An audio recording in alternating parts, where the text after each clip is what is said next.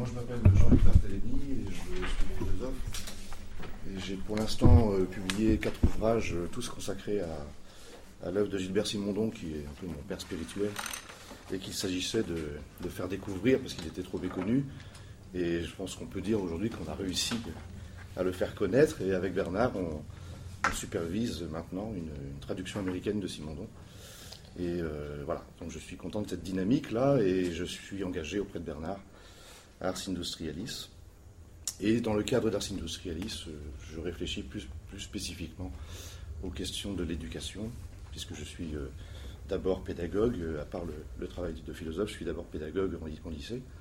Et donc je réfléchis au, au, de l'éducation, à la pédagogie et aux, réformes des programmes qui, à mon avis, me semblent nécessaires et même urgentes aujourd'hui à tous les niveaux de, l'école, hein, du primaire à l'université. Il faudrait réformer les programmes, notamment en introduisant une histoire des sciences et des techniques, selon des modalités diverses, selon les âges.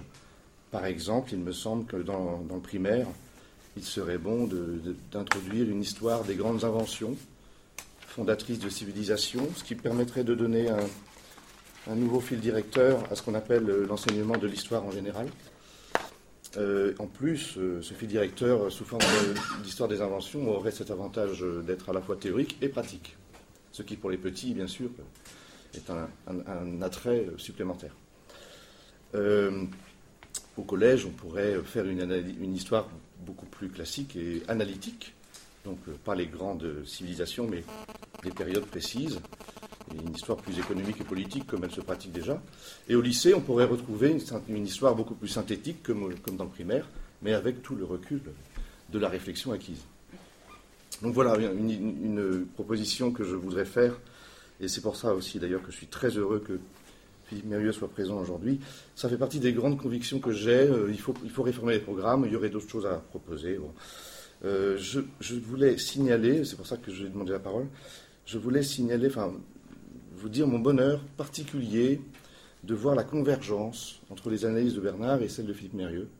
J'étais convaincu, euh, je ne sais pas si je te l'avais dit, mais ça faisait longtemps que j'espérais cette rencontre entre vous deux.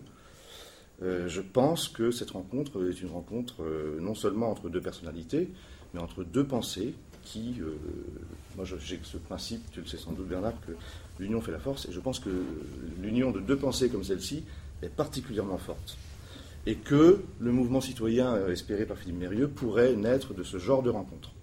J'avais ce même bonheur, j'avais eu ce même bonheur lors d'une journée organisée euh, déjà par Ars Industrialis et le CIEM, et lorsque Roland Gori était intervenu, avec un discours qui rejoint le vôtre euh, sur, euh, sur la médicalisation du discours politique et donc la disparition par là même du politique en tant que tel, euh, j'avais eu ce bonheur-là parce que Roland Gori aussi converge totalement avec les analyses de Bernard.